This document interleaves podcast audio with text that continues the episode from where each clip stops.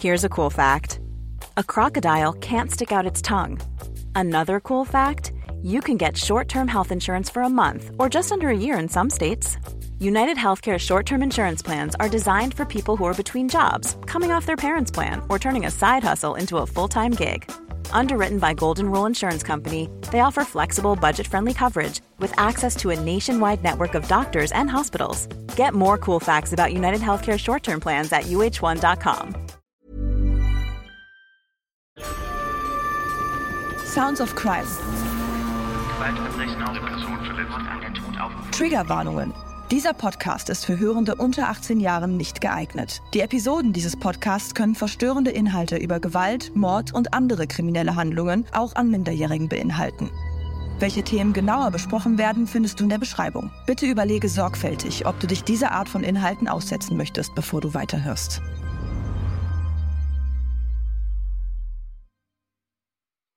Ich weiß jetzt nicht, wie lang diese Folge hier heute gehen wird, aber wenn sie lang wird, dann sehen wir das einfach als Spezialfolge. Ist eigentlich auch ein Sounds of Crime und ihr werdet schon jetzt schon sehen, dass die, naja, die Normalzeit für Sounds of Crime wahrscheinlich überschritten ist. Aber wie gesagt, das ist eine kleine Spezialfolge und ich erkläre euch auch warum. Denn heute geht es um einen Fall, der eine besondere Verbindung zu unserem Podcast hat. Um einen Fall, bei dem man sich angreifbar macht, egal welche Meinung man vertritt. Ein Fall, der die Gesellschaft spaltet und das auch zu Recht. Wir sprechen über einen Fall, über dessen ganze Story wir bereits in einer kompletten Folge gesprochen haben. Und warum ich sage, dass dieser Fall eine besondere Connection zu unserem Podcast hat, ist, dass wir den in unserer allerersten Folge besprachen. Den wir Hint habe ich doch richtig gedeutet. genau. Wir sprechen heute über den Fall Gypsy Rose Blanchard, beziehungsweise weniger über den Fall an sich als über die Interviews, die wir gerade von ihr bekommen. Denn sie wurde am 28. Dezember 2023 nach achteinhalb bis neun Jahren aus dem Gefängnis entlassen. Oh, spannend. Und ich habe versucht, meinen alten Laptop zu finden, um euch vielleicht diesen gesamten Fall noch einmal vortragen zu können. Die Problematik ist, dass ich ihn leider nicht gefunden habe. Aber ich habe trotzdem mal eine kleine Zusammenfassung geschrieben, damit ihr, naja, nochmal so ein bisschen das Gedächtnis aufgefrischt bekommt, weil das ist ja jetzt auch schon 85 Folgen her äh, oder so in die Richtung. Deshalb ist es vielleicht ganz gut, wir machen dann nochmal einen kleinen Dive rein in die Fakten. Gypsy Rose Blanchard wird am 27. Juli 1991 als Tochter von Rod und Claudine alias Didi Blanchard in Golden Meadow, Louisiana geboren. Die ersten Jahre ist nichts auffällig in Bezug auf Gypsys Gesundheit, bis ihre Mutter Rod, mit dem sie jetzt getrennt lebt, sagt, dass ihre gemeinsame Tochter krank sei.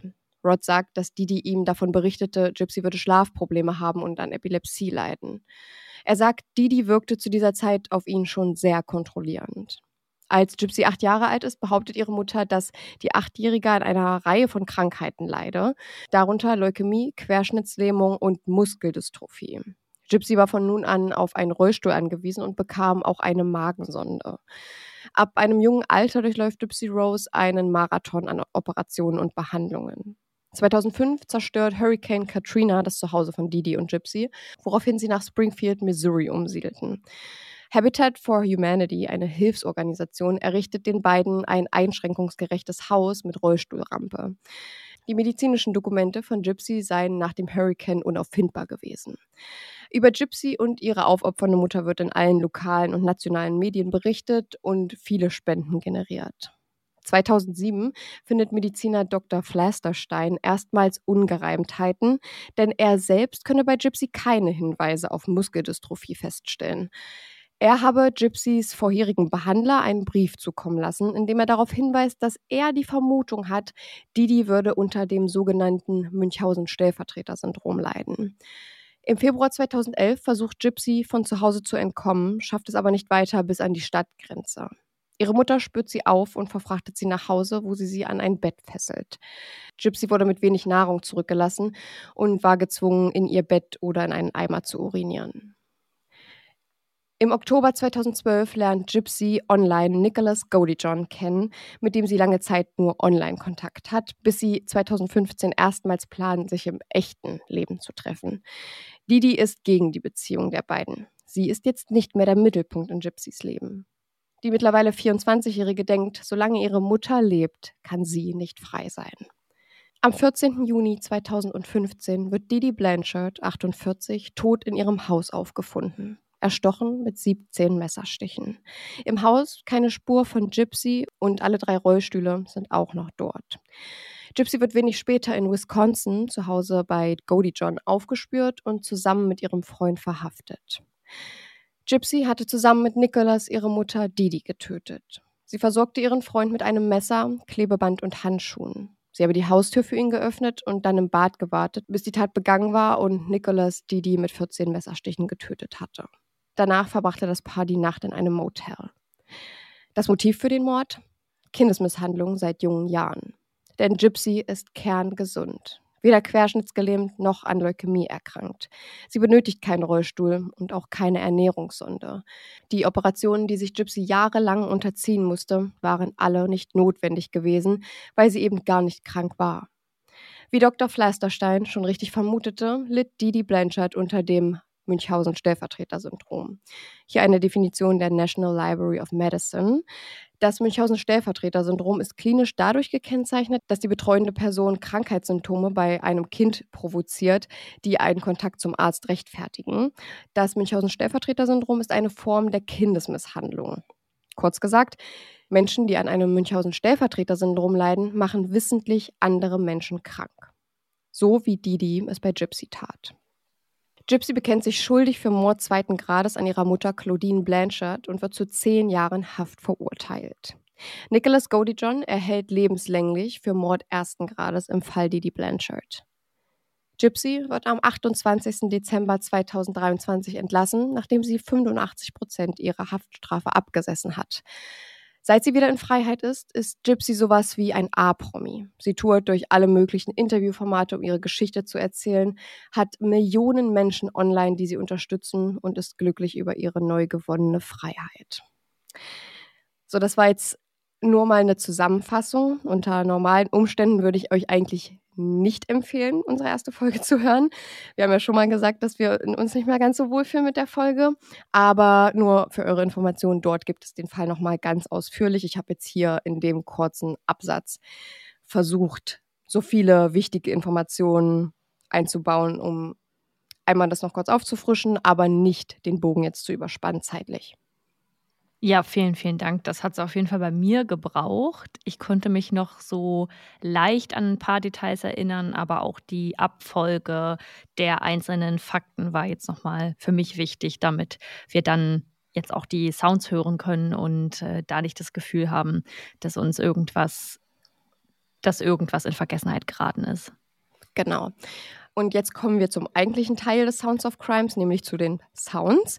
Und in den kommenden Sounds sitzt Gypsy bei The View. Das ist eine Art Talkshow. Sie sitzt da zwischen fünf Moderatoren, die ihr hintereinander weg immer Fragen stellen. Und ich würde sagen, dann starten wir mal mit dem ersten Sound direkt rein. So um, you were released from prison just a week ago. Yes, that is correct. I mean, that's just, a, you know, like yesterday. Right. You served eight years of a 10-year sentence. Mm -hmm. um, number one, how are you doing? Number two, you say that prison changed you. Mm -hmm. How did that happen? Tell us about it. Um, well, I'm doing great. Um, I'm in New York City for the first time. Um, I know I, am enjoying my freedom. I'm taking it day by day. Um, it feels really, really nice to be um, out in the free world. How did prison change you? Um, prison, prison actually was actually very um, helpful for me. Um, I, I, always say that if I didn't go to prison, I don't think that I would have acclimated to the outside world as easily as I have now. Um, That's it, interesting. Yeah, it gave, so your life was less the world than prison. You said you were more free in prison. Yeah, yes, the freest yes, you'd ever was, felt was yes. the first day you were in prison, wow. which mm-hmm. tells you a little bit about the mindset. Yeah. Die Interviewerin Joy sagt, dass sie ja gerade erst aus dem Gefängnis entlassen wurde, nachdem sie eine achtjährige Haftstrafe verbüßt hat. Sie fragt sie, wie es ihr jetzt geht und wie sie das Gefängnis verändert hat. Sie sagt, ihr geht es gut. sie genießt ihre Freiheit und Tag für Tag erlebt sie mehr. Sie kommt Tag für Tag auch besser damit klar, jetzt wieder frei zu sein. Und sie sagt, das Gefängnis hat ihr tatsächlich sehr geholfen, sich mehr in der ja, echten Welt zurechtzufinden und sich so zu akklimatisieren. Und das finde ich extrem interessant, weil man denkt immer, das Gefängnis schränkt dich ein. Und es ist ja auch in den meisten Fällen so. Aber hier finde ich so bezeichnend, dass das Gefängnis, in dem sie vorher lebte, also ihr eigener Körper und das Zusammenleben mit ihrer Mutter, sie in der Freiheit mehr eingeschränkt hat als das eigentliche Gefängnis, also die Inhaftierung an sich. Ja, absolut. Das das kann man sich überhaupt nicht vorstellen. Und umso erschreckender ist es ja eigentlich, dass sie das selbst auch so sieht und dass das so der, diese Entwicklung war, die sie dann bis in die echte Welt machen konnte und das auch als positiven Fakt sieht. Also ich, ich finde es gut oder beziehungsweise ich möchte das überhaupt nicht beurteilen, aber mich freut es für sie, dass sie das so sehen kann und das nicht irgendwie als verlorene Zeit sieht. Aber ja, wie gesagt, umso bezeichnender, dass das Leben, was sie im Gefängnis hatte, für sie lebenswerter war als das, was davor in, eigentlich in der freien Welt herrschte.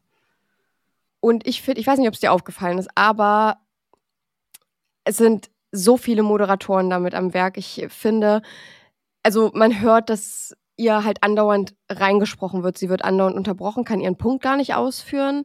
Ja. Und ich finde, dieses Interview ist das ist am unangenehmsten von allen, die ich geschaut habe. Also kein Interview war im Vergleich so unangenehm, weil es einfach, das waren einfach viel zu viele Moderatoren. Sie sitzt zwischen fünf Leuten, die alle irgendeine Frage stellen wollen.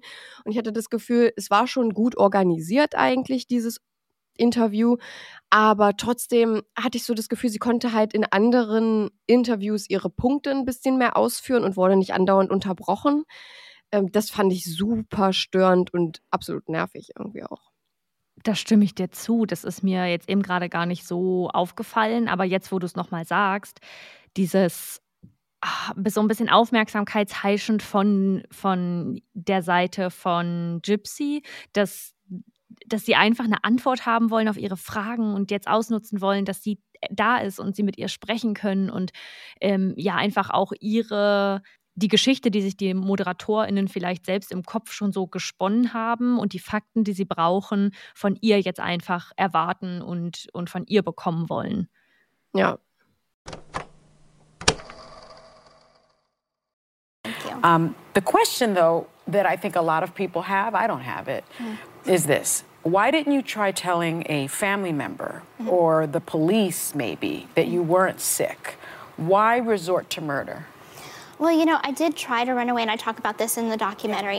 Um, I talk about the first time that I tried to run away from home. Within four hours, I got as far as it's outside of town. And within four hours, she brought me back to the home, chained me to the bed, mm. um, left me there for two weeks. Mm. Two weeks without a lot of food, water. I had to urinate on myself or in a bucket as she, you know, held the chain. So, mm. um, you know, I was in the mindset of, I'm so afraid of her. I'm so afraid that if I reach out for help another time, what will, it will be worse for me.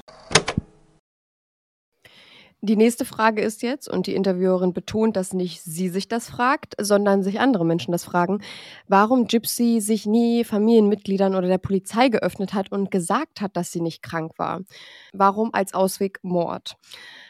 Gypsy erzählt vom ersten Mal, als sie versucht hat wegzulaufen, das habe ich euch ja gerade in der Zusammenfassung schon einmal erzählt, ähm, dass sie es nach den ersten vier Stunden erst aus dem Ort rausgeschafft hatte und ihre Mama sie dann wieder zurück nach Hause gebracht hat, sie ans Bett gefesselt hat und dort halt zwei Wochen verharren ließ oder ausharren ließ. Und ähm, sie hatte einfach Angst vor ihrer Mutter und dass es zu Hause schlimmer werden würde, wenn sie versuchen würde zu entkommen.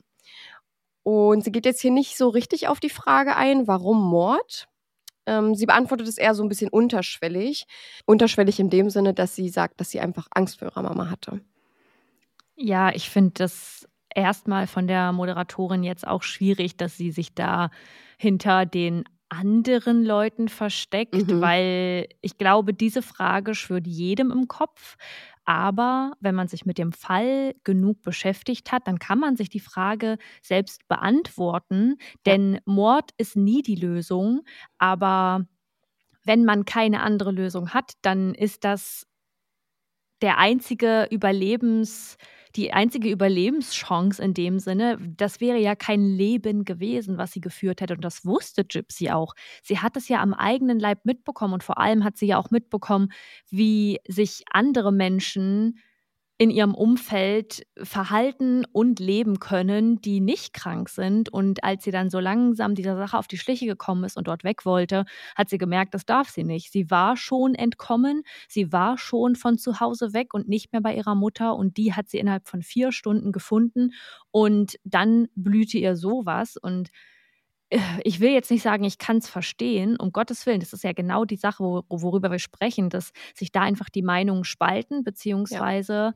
also vor allem auch Meinungen innerhalb einer Person. Meine eigene Meinung spaltet Voll. sich da an der Stelle. Ja.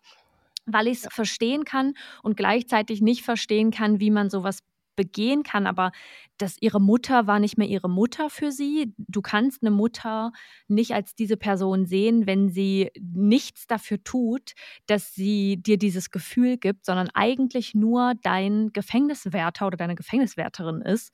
Mhm. Und äh, da, also, dass sie das auch nicht beantwortet, finde ich richtig, beziehungsweise finde ich ja. von ihr, finde ich fair, dass sie nicht sagt, naja, deswegen, sondern ja. einfach nochmal auftut, hey, ich hatte verdammte Angst und ich wusste, ich werde kein Leben führen, vor allem nach dem Weglaufen, wie ich es vorher geführt habe und das davor war ja schon kein Zustand. Ja, ich habe ein Video von einer TikTokerin gesehen und äh, sie sagt, dass sie sich sicher ist, dass Gypsy extrem gelitten hat, ähm, dass, dass ihr Leben absolut nicht lebenswert war und sie halt auch ja. krank gemacht wurde. Das ist ja ein Fakt. Aber sie fragt sich so ein bisschen, wenn man die Fähigkeit hat, einen Mord so zu planen, dann aber auch, um andere Auswege in Betracht zu ziehen. Aber mhm. ich finde, da kann man sich gar nicht so krass hineinversetzen. Ich finde es super schwierig. Ja. Wenn man jetzt einfach nur von der mentalen Kapazität ausgeht, dann wird das sicherlich so sein. Aber man muss immer sagen, die meisten von uns, die über den Fall urteilen oder den Fall besprechen, haben diese Erfahrung nicht gemacht. Und das heißt nicht, dass Mord, also da brauchen wir nicht drüber reden, dass, äh, dass das falsch ist. Das hast du gerade auch schon mal gesagt. Und genau derselben ja. Meinung ist Gypsy auch. Sie bereut es zutiefst bis heute. Das werden wir auch gleich nochmal hören.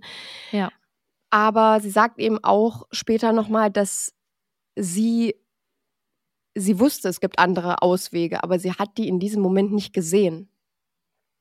Naja, und zumal sie ja einen Ausweg versucht hat, der ihr als erstes kam. Und klar ja. hätte sie noch länger darüber nachdenken können, was es für Auswege gibt. Da stimme ich dieser TikTokerin und vielleicht auch einer größeren Meinung von, von mehr mhm. Menschen, einer, größeren Menschengruppe zu. Aber das, wie gesagt, das, ich glaube, es ist auch eine, eine Sache von Überleben. Das Gefühl, Voll. überleben zu wollen. Und wenn sie nicht, wenn sie noch da ist, dann kann ich das nicht, weil sie mich immer suchen wird, weil sie immer wieder versuchen wird, zurückzukommen und so mag es vielleicht auch sein. Also selbst wenn Gypsy eine andere Lösung gefunden hätte, es war, es war ja, es ist nicht so einfach. Also das, das mm -mm. ist damit nicht gelöst, wenn man jetzt jemandem sagt, hey, und sei das jetzt auch ein Arzt oder eine Ärztin, ich glaube, da stimmt was nicht mit mir, beziehungsweise ich glaube, mit mir ist alles okay und mir wird eingeredet, dass was nicht mit mir stimmt wir werden es niemals erfahren, weil ihre Mutter lebt nicht mehr und die Tat ist begangen und Gypsy hat auch ihre Strafe abgesessen und hat da daraus gelernt. Ja, und wir dürfen auch nicht vergessen, dass Didi ihr unaussprechliche Sachen angetan hat. Also sie wollte es einfach nicht riskieren, also Gypsy wollte es einfach nicht riskieren, in, in diesem Leben weiter zu leben. Wir dürfen nicht vergessen, ja. sie hatte ihr wurden Organe entnommen, die kerngesund ja. waren. Ja. Sie hat eine Magensonde bekommen, obwohl sie wie ein gesunder Mensch essen konnte. Sie konnte ganz normal, sie, sie wurde an einen äh, Rollstuhl gefesselt und immer wenn die Interviews ja. hatten, hat die Mama ihre Hand fester gedrückt, wenn das, der, wenn es das Zeichen war, jetzt hörst du auf zu sprechen, sonst könntest du mehr verraten, als mir lieb ist. So. Ja. Und das wollte, also Gypsy wollte einfach nicht riskieren, dass, und das ist, ich will sie jetzt nicht in Schutz nehmen, auf gar keinen Fall, aber hm. sie wollte nicht riskieren, dass es für sie zu Hause noch schlimmer wird als jetzt schon. Verständlicherweise. Ja. Gypsy Rose, um, she was your torture, she was your captor, but she was also your mom. Right. So when you think back on your mom right now, how do you feel about her? And does any part of you miss her, feel Yes, yes, love? yes. Of, of course. Like um, at first, I was really upset finding out all of these things that she had done to me, and just kind of the web that was going on of lies and uncovering that. I felt very angry at the beginning after my arrest. Um, and then after eight and a half years, I've come to realize that she suffered a lot from mental illness. Mm. How do you work through those emotions? How do you work through the. I, I give myself patience. I give myself grace to take it day by day. And if I feel angry in one moment, let me feel that. If I feel remorse and, and sorry, um, there was one time on the in, the anniversary of, of the crime is actually the hardest day of the year. Do you have, do you going through psychotherapy? Yes, I am, I am. And so what I do on the anniversary is I play one of her favorite songs mm. and I allow myself that time to cry. And I mean bawl cry mm. because I feel like I can't do it in front of other people because I'm afraid of being judged for it because they're probably gonna make some kind of snarky comment like, well, you killed her. Um, but I'm like, you know, she was my mom. Gypsy wird gefragt, wie sie im Nachhinein über ihre Mutter denkt und ob sie sie vermisst und Gypsy bejaht das direkt.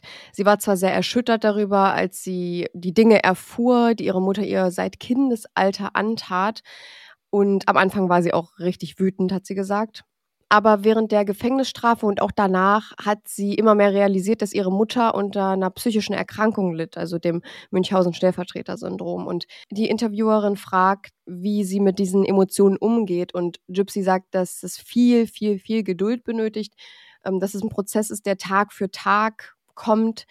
Und wenn sie mal wütend ist, dann lässt sie das auch zu. Und wenn sie Reue fühlt, dann lässt sie auch das zu.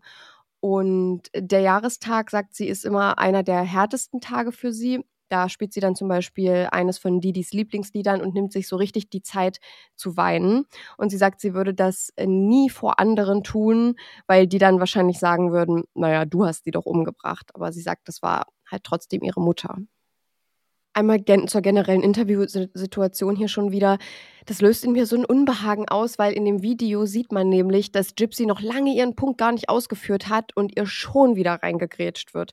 In keinem anderen Interview ist so eine seltsame Stimmung wie da. Ja, mir ist direkt irgendwie sauer aufgestoßen, dass die Moderatorin oder Interviewerin fragt, beziehungsweise aussagt, ja, sie war die Person, die dich gefangen hielt und die dich ja auch quälte, aber sie war auch deine Mama.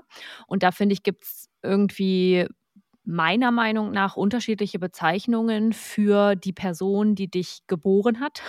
Ja. Ähm, ich finde, eine Mama ist eine Person, die sich liebevoll um einen kümmert, das Beste für einen möchte. Und ja, die, die war krank, aber wir sprechen jetzt erstmal ausgehend von der Person, die, die ihre Mutter als Mama oder als Mutter bezeichnet.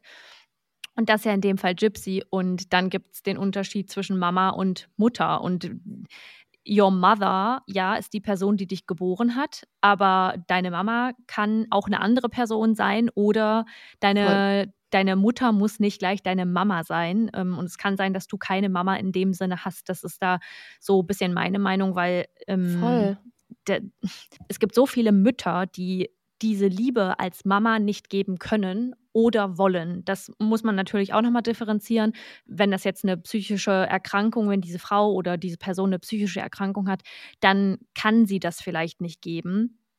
Aber zu sagen, so, sie war auch deine Mama, finde ich so schwierig, weil das schürt doch in dem Moment schon wieder diese, diesen Gedanken von, naja, und du hast deine Mama umgebracht.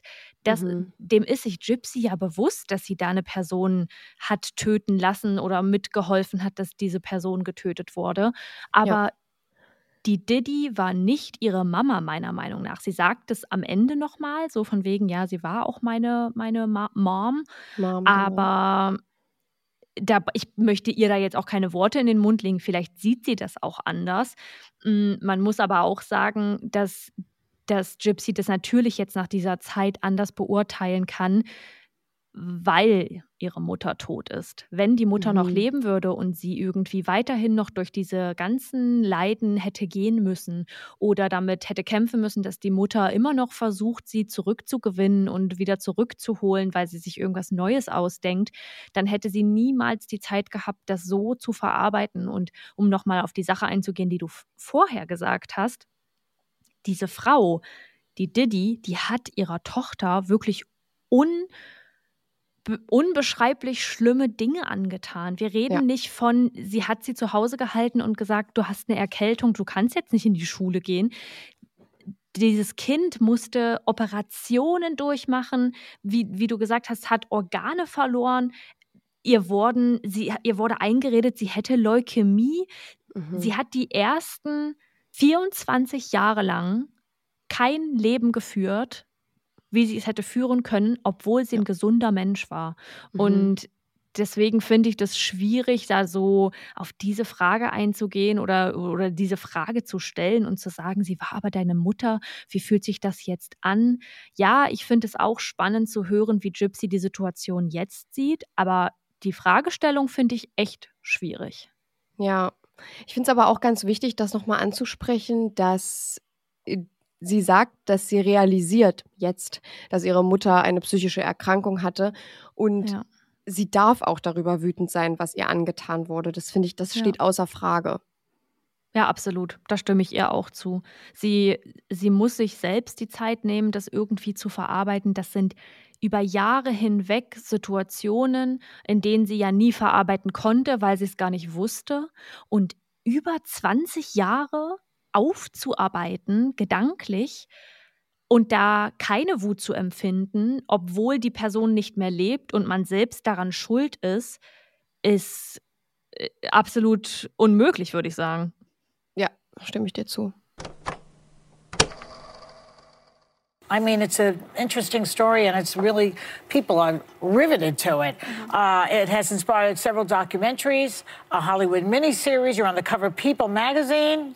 Wow. And you have six million followers on social media. So, why do you think that this story is resonating the way it is? And uh, do you have a plan of what you might use for this mm-hmm. platform? Because I'm sure there are other stuff whose mothers suffer from this mm-hmm. Munchausen by proxy syndrome. Mm-hmm. Is it only mothers, by the way, not fathers? No, no, no. It's not limited to mothers. Um, it could be a, a, an- a, just a parent or a guardian. Um, it's just mostly detected in mothers. Um, so yeah, I, I'm, I'm adjusting to to all of this attention. Um, you know, I'm, I'm typically a shy kind of person in a social setting, so. I'm just trying to take it one day at a time. Um, but with the massive amount of platform that I have, you know, the six million followers on Instagram and TikTok, um, I really want to get into advocacy work. Um, I feel like with that big of a platform, with my story, I think it resonates with people because there's so many layers to my story. And I feel like you know, people feel it could, if it could happen to her, it can happen to me, it could happen to anybody. Um, and I think it, it just has a lot of layers to it um, that interest people so much. And what to look for. And what to look for, exactly. But are you So- thinking of advocacy as, a, as an occupation for yourself, a job? Um, you know, I think someday I might want to get a nine to five, but uh, you know, right now I think I'm just a little too busy for all of that. I see. Spoken like a true millennial. Yeah, yeah, yeah. um, so for right now, like that is my goal. I have a message, and putting it out there is super important to me um, because the whole reason that I am doing all of this documentaries and, and everything else is because I know that I have a, a big platform now, and let's see what I could do with it. Yeah. I'm going to try to create some change and, you know, be a voice for the voiceless. Die Interviewerin trägt hier einmal vor, was gerade so in Gypsys Leben abgeht, weil die Menschen so interessiert immer noch an ihrem Fall sind. Also mehrere Dokus, eine Miniserie namens The Act von 2019 mit Joey King als Schauspielerin. Ähm, sie ist auf dem Cover des People Magazine. Sie hat sechs Millionen Follower auf Social Media in der kurzen Zeit generiert, in der sie jetzt frei ist. Also wir erinnern uns, der 28. Dezember gewesen, als sie rausgekommen ist. Und an dem Tag oder am Tag danach, ich glaube am Tag danach hat sie ihr allererstes Instagram-Foto hochgeladen. Und sie soll jetzt erklären, was sie denkt, warum ihre Story noch allgegenwärtig ist und ob sie einen Plan hat, wie sie ihre Plattform jetzt nutzen will. Und bevor sie wieder etwas sagen kann, schiebt äh, die Interviewerin noch eine Frage dazwischen. Ist das Münchhausen-Stellvertreter-Syndrom nur Müttern vorbehalten? Und Gypsy verneint das sofort. Es können generell Elternteile oder Vormunde sein, aber vorwiegend wird es bei Müttern nachgewiesen und diagnostiziert. Sie beantwortet dann die vorherige Frage. Sie passt sich so langsam der Aufmerksamkeit an und sie ist eigentlich sozial eher eine schüchterne Person. Und mit ihrer Plattform möchte sie gerne Fürsprachearbeit oder Interessensvertretungsarbeit, das ist die richtige oder die wortwörtliche Übersetzung dazu, leisten. Also ich gehe auch mal davon aus, einfach Aufklärungsarbeit ähm, in dem Sinne. Und sie möchte ihre Message rüberbringen und mit ihrer Geschichte eine Veränderung schaffen und eine Stimme für diejenigen sein, die nicht gesehen werden. Sie sagt aber auch, dass sie sich irgendwann mal vorstellen kann, einen Vollzeitjob zu machen. Und diese Interviewerin Joy, die hat mich einfach nur so verwirrt.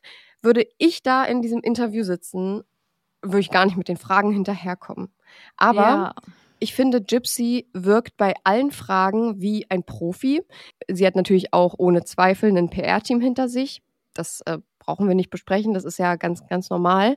Aber ich finde auch, dass sie, sie wirkt wirklich so, als hätte sie sich mit der Krankheit ihrer Mutter gut auseinandergesetzt in der Zeit, in der sie inhaftiert war, weil sie ja auch relativ spontane Fragen darüber beantworten kann. Ja, wie sie ja auch schon gesagt hat, dass sie zur Psychotherapie geht oder Psychotherapie bekommt. Da wird das sicherlich auch ein Teil davon gewesen sein, erstmal zu verstehen, Voll. was es da mit dieser Krankheit ihrer Mutter auf sich hat, um die ganze Wut, die da in ihr angestaut ist, erstmal ableiten oder weiterleiten zu können, zumindest ein Teil davon. Das wird nicht aufgelöst ja. sein, nur weil man versteht, warum die Person so war. Nee, Aber es hat erstmal, man findet erstmal so ein bisschen eine Erklärung, warum ein Mensch so etwas tun würde ich stimme dir total zu, dass es absolut anstrengend ist, dass die mhm. Moderatorin mhm. da ständig zwischengrätscht oder dann irgendwie noch eine Frage stellt, obwohl sie schon eine gestellt hat und Gypsy ja auch schon anfing zu antworten. Mhm. Und ich habe nicht so viel auf Gypsys Social Media Plattform geschaut bisher. Ja, aber wir haben uns ein paar ihren... Videos hin und her geschickt manchmal, ne? Ja, genau. Ich wollte mir eigentlich mal nochmal alle TikToks angucken, die, die sie bisher so gepostet hat. Aber finde es spannend, was sie vorhat und ähm, das jetzt zu nutzen, auch als man kann es nicht anders sagen, als Überlebende dieser gesamten Geschichte. Es hätte auch ganz anders ausgehen können. Voll. Und ich finde es so schwierig, weil in einer Situation, in der jemand, gehen wir mal davon aus, Gypsy wäre nicht von ihrer Mutter eingesperrt worden, sondern von einem fremden Mann, dann wäre es fast schon für viele berechtigt gewesen, dass sie diesen tötet, weil sie dort nicht rausgekommen wäre. Und nur weil diese Frau ihre Mutter ist und man diese Bindung ja haben muss, oder das wird, wird einem schon so in den Mund gelegt, man mhm. müsse diese Bindung zu dieser Person haben, ist das jetzt verwerflich und mh, mm, warum gab es da keine andere Lösung? Wird, wird Krass, gefragt. So, ich, mhm ich verstehe das äh, teilweise, aber ja, ich finde ich find es schwierig, weil wenn man das mit einer anderen Situation vergleichen würde, dann würden, glaube ich, nicht so viele Gegenstimmen aufkommen und nicht so viele Fragen dazu, sondern es wäre mhm. so, du bist der Survivor von dieser genau. gesamten Sache, ja. du hast das überlebt, du kannst stolz auf dich sein, dass du durchgehalten hast, das muss unglaublich viel Mut gekostet haben, das überhaupt durchzuziehen. Ähm, und das finde ich einfach krass. Also ich will damit nicht sagen, dass man ihr zuschreiben soll, dass sie unglaublich mutig war, aber sie ist eine Überlebende ihrer Situation. Das kann man nicht De anders sagen. Definitiv. Wir müssen ja auch bedenken, dass die Operationen, die Didi erzwungen hat, ja. dass sie durchgeführt werden, die haben auch ein Risiko geborgen. Absolut. Teilweise, also keine Operation ist nicht risikobehaftet. Das ist einfach ja. so. Und wir wissen alle aus irgendwelchen anderen Quellen, was auch passieren kann bei Operationen. Und ist es dann nicht irgendwie auch, es ist ja auch super leichtsinnig gewesen von Didi, ähm, da irgendwie zu denken, dass da in den hunderten Operationen oder was sie hatte, dass Ja. da überhaupt nichts passiert. Und Ja. ähm, um nochmal auf das Interview, auf die Interviewsituation hier zurückzukommen, ich will nur einmal sagen, ich bin eigentlich kein Fan davon, wenn man sagt, man darf sich nicht unterbrechen, weil ich finde, selbst wenn das jetzt um unseren Podcast geht zum Beispiel, da kritisieren auch einige manchmal, dass wir uns gegenseitig oft unterbrechen. Da finde ich, ist es, ist aber teilweise auch wichtig, weil so ein Gespräch hat ja auch eine Dynamik. Also Ja. es ist ja jetzt nicht so, du sprichst, ich warte, bis alles fertig gesprochen ist, sondern wir sprechen ja miteinander und wir sprechen hier so miteinander, so wie wir auch privat miteinander sprechen würden. Und es ist einfach natürlich, sich auch mal ins Wort zu fallen. Ja. Aber ich finde, in einer solchen Interviewsituation, du lädst eine Person ein, die über ihre Geschichte erzählt und dann lässt du sie nicht mal ausreden. Das hat dann für mich nichts mehr mit Dynamik zu tun. Das ist einfach nur unangenehm und ähm, es, ist, es nimmt irgendwie den Fokus von Gypsy. Klar, es geht um sie in der ganzen Geschichte, aber die Fragen, die sie stellen, dieses immer wieder Reingewerfe von Fragen, das, äh, das hätte mich so krass unter Druck gesetzt an ihrer Stelle. Ähm, und ich, ich, ich, ich meine zu erkennen, dass ähm, Gypsy sich vielleicht auch gar nicht mal so wohlfühlt in dieser Interviewsituation gerade. Ja, wie du sagst, die lädt sich diese Person ein, damit die für dich und deine ZuschauerInnen ihre Geschichte erzählt und lässt sie nicht aussprechen und legst ihr vor allem auch so ein bisschen Worte in den Mund. Also ja, Gypsy hat da zugestimmt in dem Moment und das finde ich jetzt auch nicht wild, aber sie hat ja schon so sie hat nochmal so eine Aussage, ich weiß jetzt nicht genau, an welcher Stelle das war, aber sie, sie trifft nochmal so eine Aussage, die Moderatorin, und sagt so von wegen, ja, das ist ja so und so. Und dann stimmt Gypsy ihr zu. Mhm. That's fine. Vielleicht sind wir da jetzt auch ein bisschen zu kritisch, weil wir die Frau gefressen haben, aber ähm, finde ich einfach, finde ich einfach schwierig. Ich wollte Ja. noch anschließend an meinen Punkt davor sagen, Mhm. dass ich es ähm, spannend finde, dass sie das jetzt dafür nutzen möchte und bin sehr, sehr, sehr gespannt, wie sie das macht. Ähm, und das ist eine wichtige Arbeit, weil gerade gerade dieser Fall hat so viel Aufmerksamkeit bekommen, dass sie es schaffen könnte, da einfach mehr mehr Aufmerksamkeit hinzuleiten auf dieses Thema und vor allem auch eine ernsthafte Aufmerksamkeit und nicht so einen, das und das kann so und so sein. Und wenn du diese Zeichen erkennst, dann, sondern Gypsy weiß ganz genau, wie es passiert ist und weiß auch, ähm, in welcher Lage sie war als, als Opfer und als Überlebende dieser Situation. Und da stimme ich dir auch nochmal zu, zu diesen Operationen. Mm, Das ist früher oder später wäre vermutlich irgendwas passiert, wo man hätte versuchen müssen, Gypsy mit einer Notoperation oder so zu retten. Und es wäre ein schleichender Sterbeprozess gewesen für dieses Mädchen, wenn es dort keine Lösung gegeben hätte. Ja, absolut. If there is someone out there watching right now, please listen to me. Heed my words that you are not alone in, in, in this, you know, situation. There are other ways out. Um, I did I did it the wrong way. Um, No, so no, no. you know, Don't say that. I, but I did. I, did I choice, did something wrong, and I, I paid my dues for Oh, it. you mean that part? Yes, the part of Oh, it. yeah. You know, that part of it. Yeah. Where are you Never going mind. with this? Yeah, yeah, no, no, no, no, no. You know, so I did Murder something. is wrong, Yes, murder is wrong.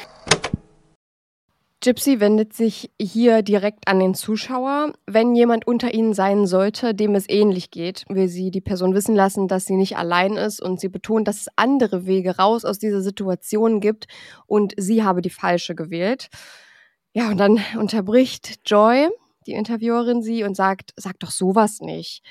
Und da muss irgendwie so ein Missverständnis geherrscht haben, weil Joy, glaube ich, nicht verstanden hat, dass es bei dem Fehler, den Gypsy anspricht, um den Mord ging.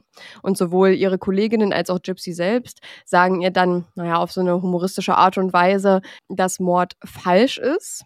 Und ähm, dann lachen sie alle gemeinsam. Und ich finde, hm, schwierig.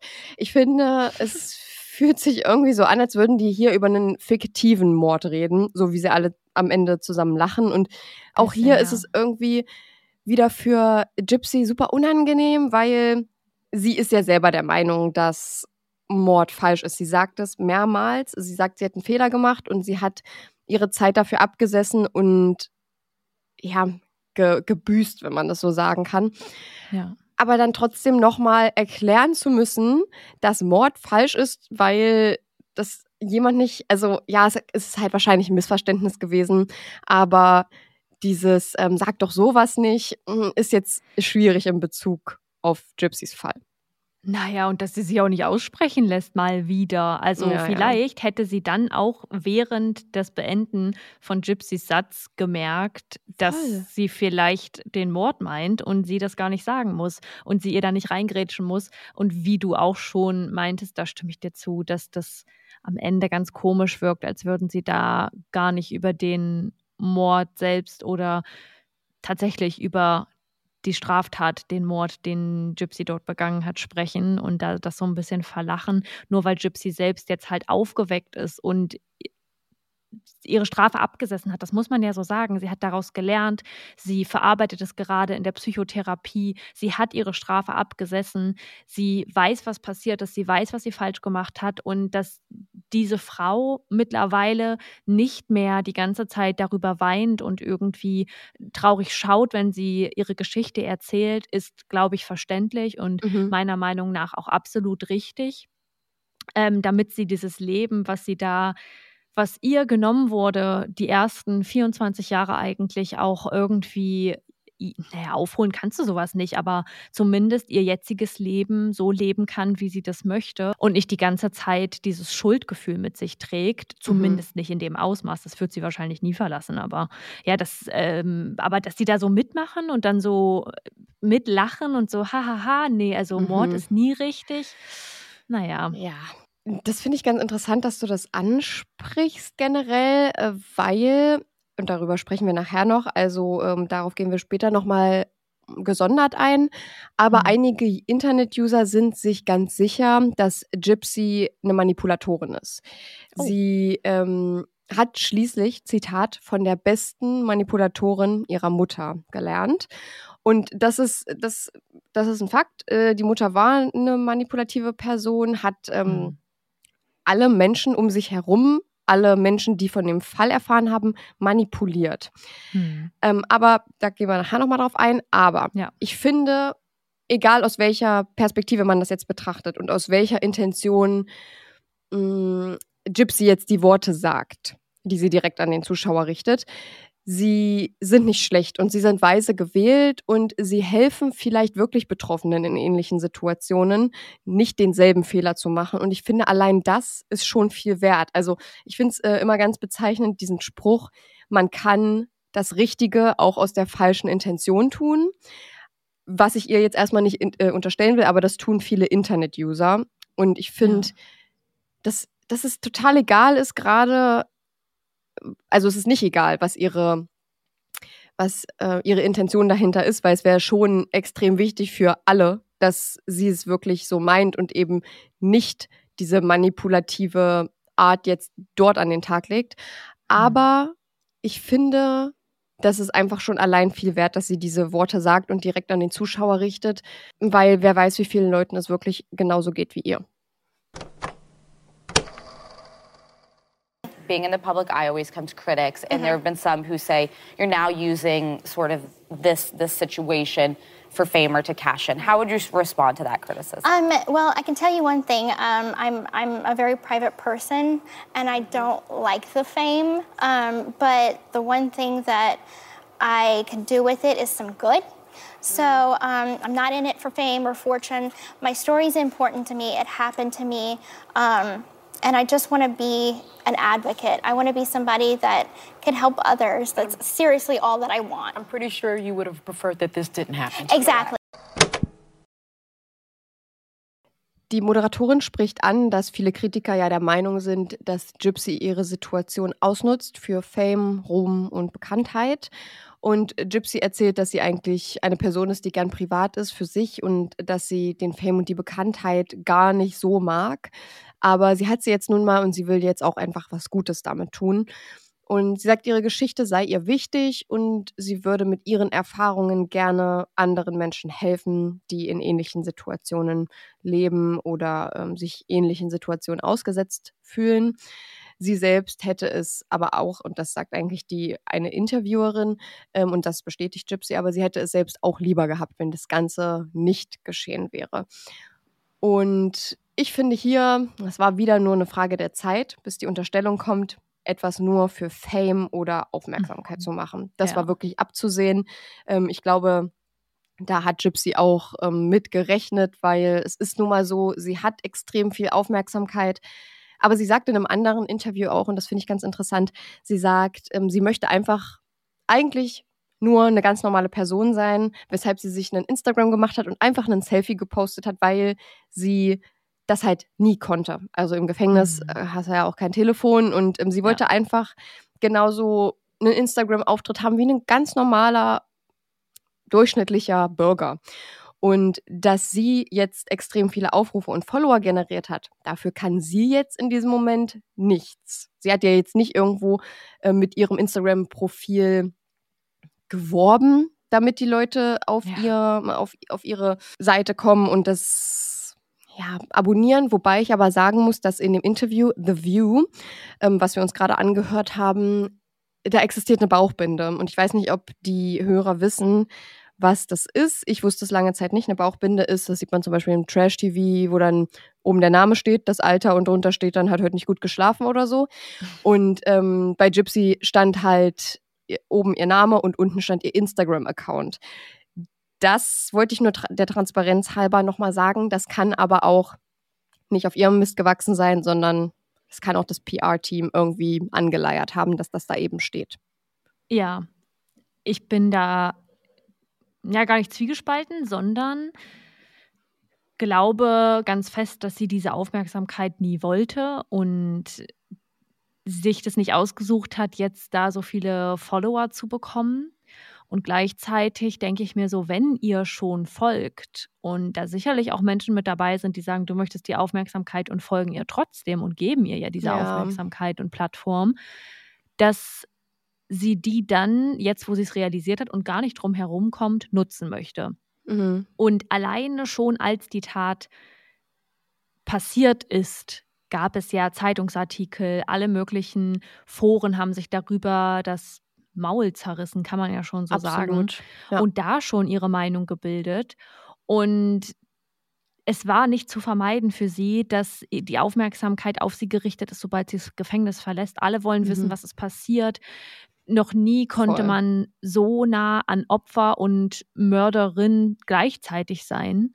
Und noch nie gab es jemanden, der, sag ich mal, auch so, mh, mm, ja, also ein kleines bisschen Everybody's Darling mäßig hm, auftritt, jetzt gar nicht, weil sie das möchte, sondern weil sie einfach eine Person ist, der man im ersten Moment viel Sympathie zuschreiben würde oder mhm. viel Sympathie und Empathie entgegenbringen würde. Ja.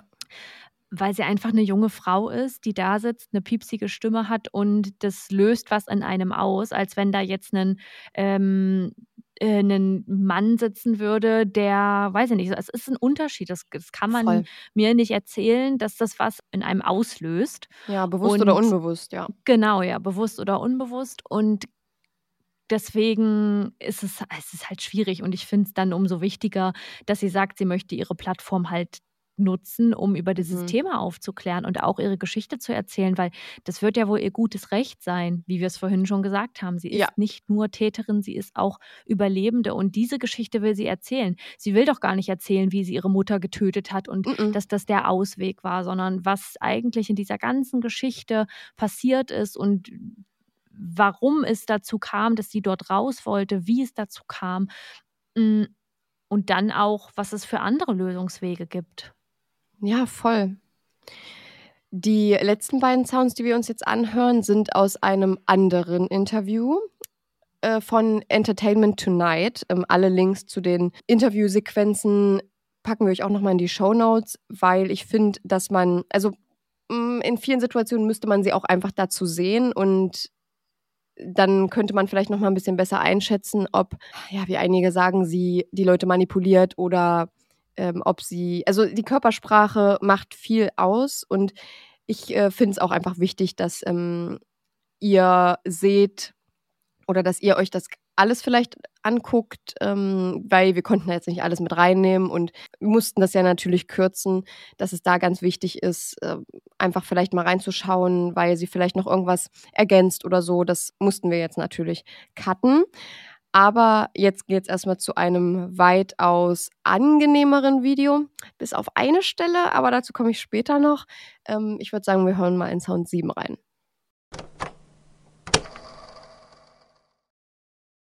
What do you feel like is the biggest misconception about Gypsy Rose? The biggest misconception about me is that they think that I'm still that little girl that got arrested or that was in the wheelchair with living with my mother. Um, I think they don't realize that there has been a time gap mm-hmm from, you know, it's an eight and a half year time gap right. from when I got arrested to now.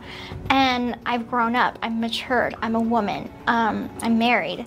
Like a lot has changed. Mm. Whereas I think when they watch the previous documentaries and even the act, I think their image of me in their mind is still stuck in that time space. Mm-hmm. And they don't allow for any growth because all they see is those images of me living with my mom. Right. And so I think now that I'm coming out as a woman and sharing my story now, um, I hope they'll see me in a, a more um, grown up light. Die Frage hier ist, was ist das größte Missverständnis über Gypsy Rose? Und Gypsy sagt, dass viele Menschen immer noch denken, dass sie das Mädchen ist, das verhaftet wurde oder das im Rollstuhl saß und mit ihrer Mutter zusammenlebte. Sie sagt, dass viele eben nicht realisieren, dass es acht Jahre sind und sie sich weiterentwickelt hat. Sie ist jetzt eine erwachsene, 32-jährige verheiratete Frau, das betont sie ganz oft. Ähm, da ist sie absolut stolz drauf, was ich auch verstehen kann. Ähm, vieles habe sich verändert einfach. Und sie hofft, dass die Leute anfangen, sie als Erwachsene zu sehen, jetzt, wo sie nach der Inhaftierung an die Öffentlichkeit tritt. Aber ich kann auch gut verstehen, warum Menschen das denken, weil bis auf ein paar Videos und Dokus, die man die letzten Jahre von ihr gesehen hat, hat man sich jetzt eigentlich nach der Tat nicht mehr so intensiv mit ihr beschäftigt, vielleicht noch die ersten Jahre nach der Tat, aber jetzt halt auf einmal wieder intensiver. Und ich muss sagen, sie wirkt für mich schon seit dem ersten Satz, den ich in einem Interview jetzt nach der Haftentlassung gehört habe, wie eine erwachsene Frau. Und ich habe mich selbst auch ein bisschen dabei ertappt, dass ich überrascht war, dass sie heute 32 Jahre alt ist. Und das liegt wahrscheinlich daran, dass ihre Mutter versucht hat, damals sie jünger zu machen, vor allem auch optisch, und ihr ja auch ein falsches Geburtsjahr genannt hat. Und deswegen denken das wahrscheinlich viele heute noch. Äh, ich weiß gar nicht mehr ganz genau, wie das war. Ich glaube, sie hat sie um die drei Jahre jünger gemacht, um auch immer noch der gesetzliche Vormund zu sein. Also Gypsy wäre eigentlich schon 18 gewesen, meine ich. Aber Didi hat ihr eingeredet, sie sei 15, damit sie noch die Überhand über sie hat. Ja, ich glaube auch, dass das irgendwie, dass das in die Richtung ging. Ich weiß auch nicht mehr, ja. wie viele Jahre es waren, aber ich erinnere mich daran, dass sie sie auf jeden Fall einige Jahre jünger gemacht hat, genau. obwohl sie schon deutlich älter war. Mhm. Und muss sagen, ich weiß nicht, im ersten Moment, als ich jetzt ihre Stimme gehört habe, vorhin im ersten Sound, das war auch das erste Mal, dass ich so richtig zugehört habe und es nicht nur so ein Schnipsel war. Da muss man ja schon sagen, ihre Stimme ist sehr hoch und mhm. klingt, wenn man ihr nicht zuhört, schon noch sehr kindlich. Mhm. Ähm, einfach aufgrund der Tonhöhe. Aber wenn man ihr zuhört, merkt man, dass sie Sätze spricht, die eine erwachsene Frau spricht. In ihr hat eine Entwicklung stattgefunden. Und ich stimme dir auch zu, dass es ja vielleicht schwierig ist, weil man zwischen der Festnahme und auch dem der jetzigen Zeit der Entlassung sich nicht viel mit ihr beschäftigt hat.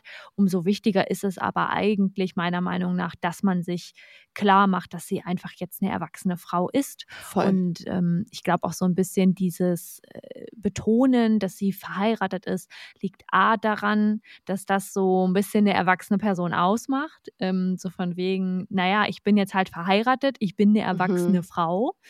Ähm, Sie ist ja auch sehr stolz auf ihre Beziehung und ihren Mann, wie ich mitbekommen Voll. habe in einigen Videos. Also, dass sie da Dinge mhm. gepostet hat, wo ein paar Leute schon gesagt haben: Huch, hat sich da jemand ja. in ihren Account gehackt?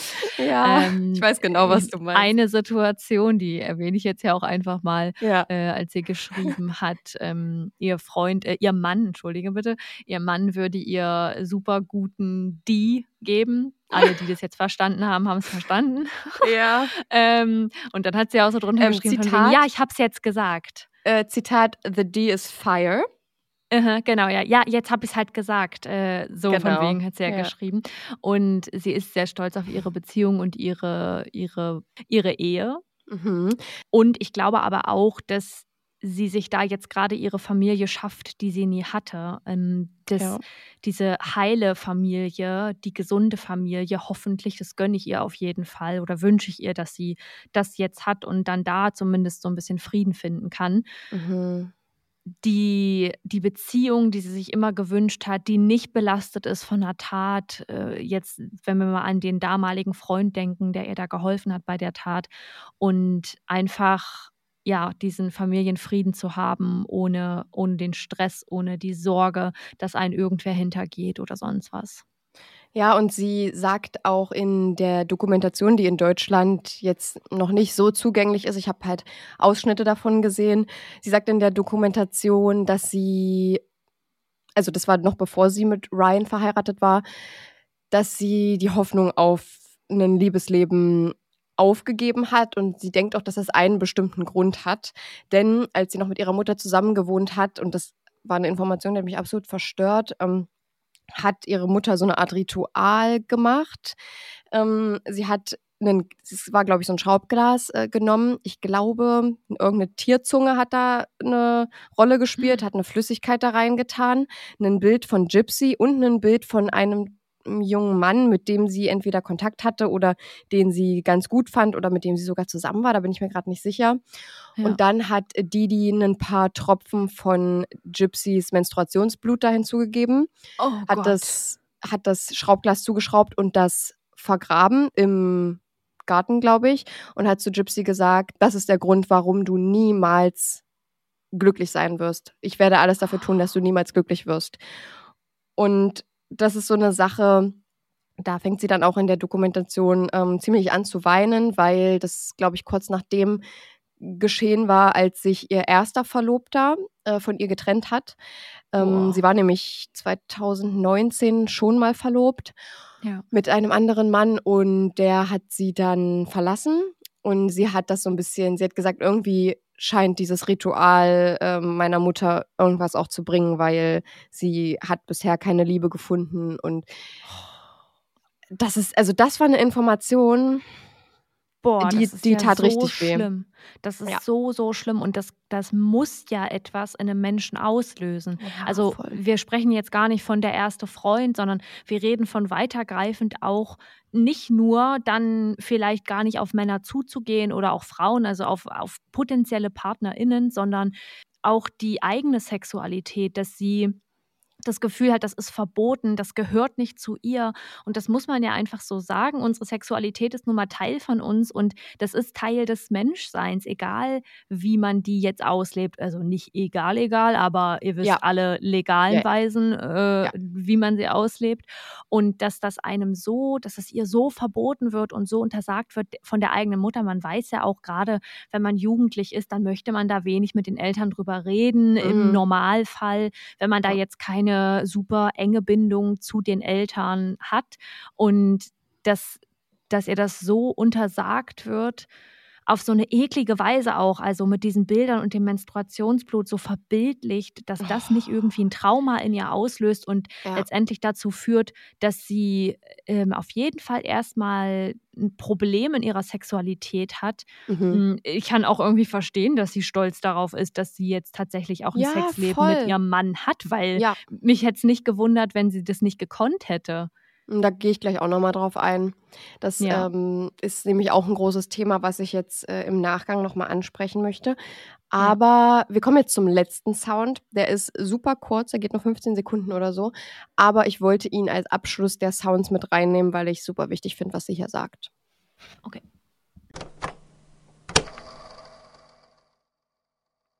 I always say that if I had someone um, to tell me, hey, it's safe to talk to someone and tell them that you're struggling, tell them your home situation is bad, tell them you're being abused, um, I wouldn't have committed my crime. Gypsy sagt hier, wenn sie jemanden gehabt hätte, der ihr damals gesagt hätte, dass es sicher ist, mit jemand anderem über die Situation zu reden und jemandem davon zu erzählen, dass sie misshandelt wird, dann hätte sie ihre Tat nicht begangen.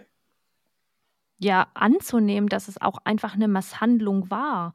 Und das zu realisieren, ist, glaube ich, der größte Punkt die, dieser Mutter, die da vor einem steht, die man, der also wo einem auch eingeredet wird, das ist deine Mama, so wenn ich es jetzt mal auf diesen Vergleich beziehe, den ich vorhin mit eingebracht habe, mhm, genau. das ist deine Mama und die kümmert sich um dich und die ist immer für dich da und die sorgt dafür, dass es dir gut geht, einzusehen, dass deine Mama nicht deine Mama in dem Sinne ist und dass sie nicht das Beste für dich möchte und dass du da raus darfst, dass diese mhm. Situation nicht gesund ist. Die Realisation über die Situation ist, glaube ich, der erste Weg zu verhindern, dass sowas passiert und dass, mhm. es, dass es eben andere Wege geben könnte. Und ich finde, gerade dadurch, was sie jetzt hier sagt, ist es umso wichtiger, dass sie das tut, was sie tut, diese Aufklärungsarbeit. Denn sie ja. ist jetzt, sie versucht jetzt die Person zu sein, die sie selber nie hatte. Also dass jemand sagt, es ist okay, jemandem das zu sagen, du ja. kriegst Hilfe und es gibt einen anderen Ausweg als Mord. Sie hat selber gesagt, sie hat den falschen Weg gewählt und setzt sich jetzt dafür ein, dass andere eben diesen Weg nicht gehen und dass ja. ähm, in Zukunft Verbrechen wie solche, eines wie sie es begangen hat, dass das einfach nicht mehr passiert. Und deswegen finde ich ihre Arbeit sehr, sehr wichtig. Und ähm, deswegen war es mir auch wichtig, diesen Sound noch mit reinzunehmen. Ja, es ist ja auch ein unglaublicher Kampf, den man da dann eingeht. Und ich glaube, das Größte, was Personen, die jetzt diesen Podcast hier auch hören, diese Folge, daraus mitnehmen können, ist, kämpft diesen Kampf für euch und gebt nicht auf, egal in welcher Situation. Wir hatten es ja wirklich schon von vielen Themen, in denen es einfach darum geht, dran zu bleiben und daran festzuhalten, dass es ein Ende geben wird dieser Situation ja. und dass ihr das schaffen könnt. Ihr müsst nur durchhalten, ihr müsst dranbleiben und ihr müsst euch immer wieder sagen, ihr könnt es, ihr, ihr schafft es und ihr im, das, es gibt am Ende keinen Ausweg, als diesen Kampf zu gehen und ja. ähm, wählt nicht den Shortcut, sag ich mal. Mhm. Ich habe noch ein paar andere Informationen aus anderen Interviews rausgeschrieben, wenn wir gerade schon mal dabei sind. Ähm, weil ich jetzt nicht alle Sounds hier mit reinnehmen konnte, aber ich wollte noch ein paar wichtige oder die ich für wichtig empfunden habe, ähm, Infos mit reinbringen. Ja. Und ähm, Gypsy redet natürlich auch viel über ihr neues Leben und wie wir gerade auch schon gesagt haben, über ihr Sexleben als verheiratete Frau. Und dabei schwingt auch mit, und das erzählt sie von sich aus, dass sie eine Vergangenheit mit sexuellem Missbrauch durch ihren Großvater und auch durch Nicholas, also ihr Ex-Freund, der die Tat begangen hat, hatte und äh, dass sie das anfangs in Bezug auf das Thema Sex auch mit ihrem Ehemann extrem verunsicherte. Und ja. ihr Großvater, ähm, wurde in einem Interview dazu befragt, zu den in Anführungsstrichen Anschuldigungen. Was? Und hat es natürlich von sich gewiesen und er ist sogar so weit gegangen zu behaupten, dass Gypsy, als sie vier Jahre alt war, ihn sexuell belästigt hat. Nein. Ja. Nein. Ja. Und als Gypsy dann davon erzählt wurde, dass er das gesagt hat, äh, ist sie, glaube ich, aus allen Wolken gefallen, weil äh, das zu hören, also sie war vier Jahre alt. Also er hat irgendwie erzählt, dass sie versucht hat, ihn anzufassen oder so. Und was? Ähm, ja, ja. Als hat Vierjährige hat man doch noch überhaupt keine überhaupt keinen Bezug zu seiner Sexualität und überhaupt kein Nein, überhaupt Denkvermögen nicht. darüber. Na, man weiß gar nicht, dass es existiert. Ist so. Also man muss natürlich jetzt dazu sagen, es gibt zwischen Kindern das, ähm, ich, ich kenne den Begriff dazu jetzt nicht, aber dieses verdammt, wie nennt man das? Also, dass Kinder anfangen, ähm, schon sich so ein bisschen mit ihrer Sexualität auseinanderzusetzen, aber gar nicht bewusst. Das ist so ein, Mhm. das hört man immer wieder, dass Kinder sich irgendwie gegenseitig im Kindergarten anfassen oder so. Ja, Das aus Neugier einfach- wahrscheinlich, ne? Genau, aus Neugierde, weil ja auch die einzelnen Kinder dann zum Beispiel, wenn es ein Mädchen und ein Junge ist, das, an, das hat man ja nicht. Das findet man ja Mhm. einfach interessant, was das da ist Ja, bei der klar. anderen Person, bei dem anderen Kind gegenüber. Und ähm, aber man hat ja, also das ist ja, oh, oh, das macht mich unglaublich sauer, dass dieser Mann Mm. sowas behauptet. Ja, ja, es ist ganz, ganz schlimm. Also ich, Und auch, Ich- dass sie da so, dass sie da so vorgeführt wird. Sie Ja. sagt, sie ist Opfer von sexuellem Missbrauch und die Person, die das war, die das, die diese, dieses Trauma in sie gelegt hat, widerspricht und dreht die Situation um. Und das in aller Öffentlichkeit und sie Ja. wird damit konfrontiert und muss sich selbst damit irgendwie auseinandersetzen. Boah, will ich mir gar nicht vorstellen, was das in einem auslöst. nee, Ja, wie ekelhaft. ja, das ist tatsächlich die Meinung eigentlich aller. Ja. Ähm, 2022 hat sie Ryan Anderson geheiratet, ähm, den man jetzt auch kennt und äh, von dem, naja, auf äh, TikTok, also viel, er erntet viel Kritik, sagen wir mal so, ähm, Mhm. dass er mit ihr zusammen ist und vor allem, dass er extrem ähnlich zu Didi optisch aussieht. Und ähm, Okay. ich muss sagen, ich sehe es. Ich sehe es. Ähm, die sehen sich schon etwas ähnlich, aber das ist jetzt nichts, was man irgendwie deuten muss oder es kann halt einfach Zufall sein. Ja. Ryan Anderson ist Lehrer beziehungsweise war Lehrer, weil in einigen Quellen habe ich gehört, er sei entlassen worden, nachdem er äh, die Ehe zu Gypsy mh, öffentlich gemacht hat. Boah. Ja. Das ist ja Es- krass. Finde ich auch. Und ähm, dann, ja, es kommen dann immer Leute auf ihn zu und sagen, du weißt, dass du eine gefährliche Person geheiratet hast. Und das ist in meiner Auffassung gar nicht das, was es ist, weil ich, das ist meine persönliche Meinung, denke nicht, dass Gypsy für die Allgemeinheit eine Gefahr darstellt. Ist einfach so. Ja. Ja, also Sehe für ich mich auch ist so. so.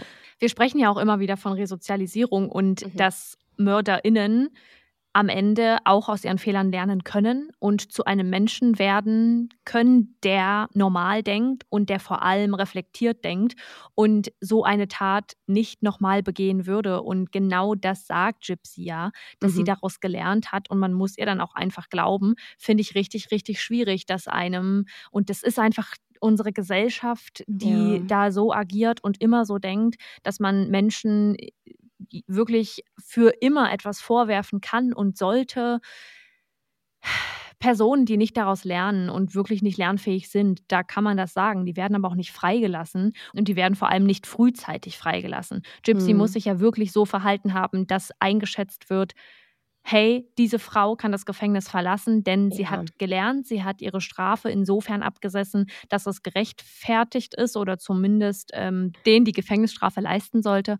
Mhm. Und äh, ich, ich finde es einfach abartig, wie, wie Menschen denken, dass sie anderen so lange was vorhalten können und da so, ich will jetzt nicht sagen nachtragend sein, weil das Ja. klingt jetzt so so So klein einfach, ja, so ja. klein, aber still und dass dann auch ihr Mann damit reingezogen wird. Natürlich Mhm. möchte diese Frau irgendwann wieder ein Leben führen, unabhängig Ja. davon, was da früher passiert ist, weil sie daraus gelernt hat und Ja. weil sie weiß, was passiert ist. Und Mhm. dass er dann dafür auch noch büßen muss, dass er dass er diese Person Gypsy als jetzige Frau sieht und nicht als das Mädchen, was, es, was sie früher war, ist echt hart.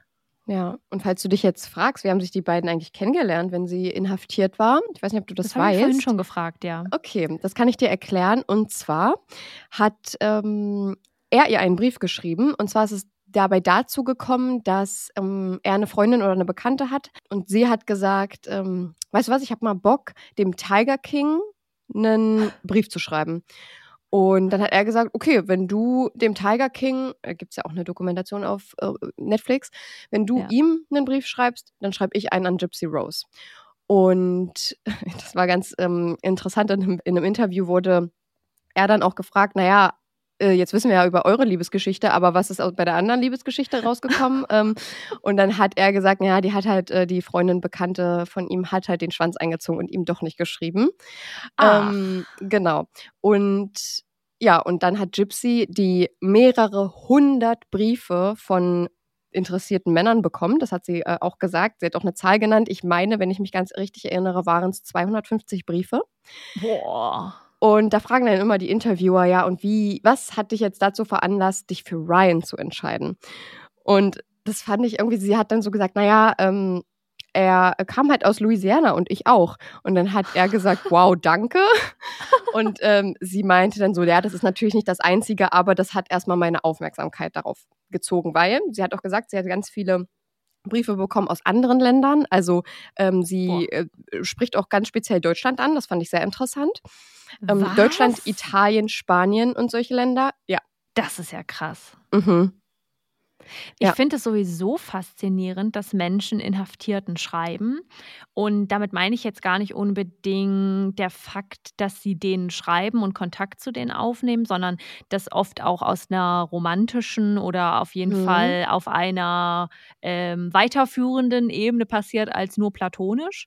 Mhm. Und dass, dass sie da einfach so viele Interessenten hatte, finde ich echt, äh, also finde ich einfach verrückt. Mhm. Und dass am Ende ja wirklich, sage ich mal, dieser eine Fakt darüber entschied, dass sie mit ihm diese Bindung weiter eingeht. Und es muss ja scheinbar matchen, sonst wären sie nicht mehr zusammen, auch von Genau. seiner Seite aus.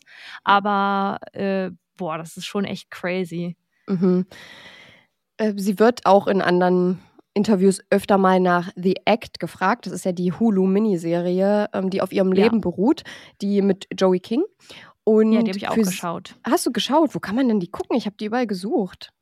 Die gab es damals, glaube ich, bei Sky, wenn mich nicht Okay. alles täuscht. Dann gucke ich da nochmal Werbung rein. Weil ich, hier, Sky. ich wollte, ich wollte, ich habe nämlich wirklich nachgeschaut, äh, wo ich das gucken kann, habe gegoogelt, aber äh, ich glaube, man Nee, kann sie bei, äh, bei Prime Apple gucken. TV. Apple TV, okay, gut. Das habe ich nicht. Bei Apple TV, das habe ich damals nämlich zu meinem Laptop mit dazu bekommen für ein Jahr und dann habe ich das Mm. geschaut. Ah, okay. Ja, ich äh, hätte es sehr gerne geguckt, muss ich äh, sagen, aber ich kam jetzt leider da nicht mehr so ran und ähm, Ja. ich habe gesehen, ich glaube, bei Amazon Prime gibt es das, ähm, wenn man jede einzelne Folge bezahlt. Das habe ich gesehen. Oh, wow. Ja, ja, ja. okay. Sie wird eben öfter mal darauf angesprochen und wird gefragt, ob sie die Serie gesehen hat. Und sie sagt, nee, ich habe die Serie nicht gesehen. Und sie weiß auch, dass sie die Serie nicht gucken wird. Wenn sie Ja, gefragt wird, warum, ja, wenn sie gefragt wird, warum, dann sagt sie, naja, ich habe es halt gelebt. Und ich glaube, dass sie auch ein bisschen davon ausgeht, dass es ihr auch nicht gut tun würde, weil, und das ist ähm, auch ganz wichtig zu erwähnen, denn diese Serie hat öfter Ungereimtheiten oder Sachen, die nicht genau so der Realität entsprechen, wie es in Gypsys Fall eben passiert ist. Und ich glaube, dass das oder die cinematografische Aufarbeitung ihres Falls äh, würde wahrscheinlich niemandem gut tun, sich das anzuschauen. Boah, das glaube ich auch. Zumal sie, es ist ja nicht nötig, dass sie den Plot erfährt, denn wie du gerade sagst oder wie sie selbst sagt, sie hat es erlebt. Und ähm, das würde, das, das würde, glaube ich, super viel hochholen. Also nicht nur die Wut darüber, dass Dinge anders dargestellt werden, als sie vielleicht sind, sondern dann auch die Dinge, die so dargestellt werden, wie sie sind, dass Ja. das einfach ganz viel in ihr auslösen kann und würde. Und das, wür- das würde ich an ihrer Stelle auch nicht machen. Und sie halt auch retraumatisieren könnte, das ist ja auch ein Thema. Genau. Ja, ich muss persönlich sagen, ich fand die Serie ganz gut. Also, sie war schon sehr spannend aufgebaut und würde jetzt mal sagen, ich kann sie empfehlen, so, sofern ich mich daran erinnern kann, wie die so, wie die so war. Ist jetzt echt auch schon eine ganze Weile her. Ich habe die dann damals, ich glaube sogar noch vor unserem ersten Fall gehört. Mhm. Geguckt? Ich bin mir nicht. Genau, ja, geguckt so. ähm, aber wenn ihr ihre Geschichte kennt, muss man sie jetzt nicht schauen. Also Ja. wenn ihr unsere erste Folge gehört habt, dann muss man es nicht gucken, weil man wirklich ja schon alle Details eigentlich kennt. Aber so. mh, mm, ja, also sie, ist, sie war in Ordnung. Sie war jetzt, sie war jetzt kein ultra krasses Meisterwerk, aber schon, schon spannend aufgebaut. Ja. Sie sagt auch mehrmals in verschiedensten Interviews, dass sie jetzt weiß, dass es damals andere Auswege gegeben hätte. Das habe ich ja auch schon gesagt. Aber dass sie sie eben damals in ihrer Situation überhaupt nicht sah. Und das ist, haben wir ja eben schon drüber gesprochen. Und das erwähnt sie wirklich in vielen Interviews. Ich habe auch das Gefühl, dass sie wirklich, sie ist wirklich extrem gut gebrieft für jedes äh, ja. Interview. Sie erzählt auch wortwörtlich teilweise in verschiedensten Interviews auf ähnliche Fragen wortwörtlich das Gleiche.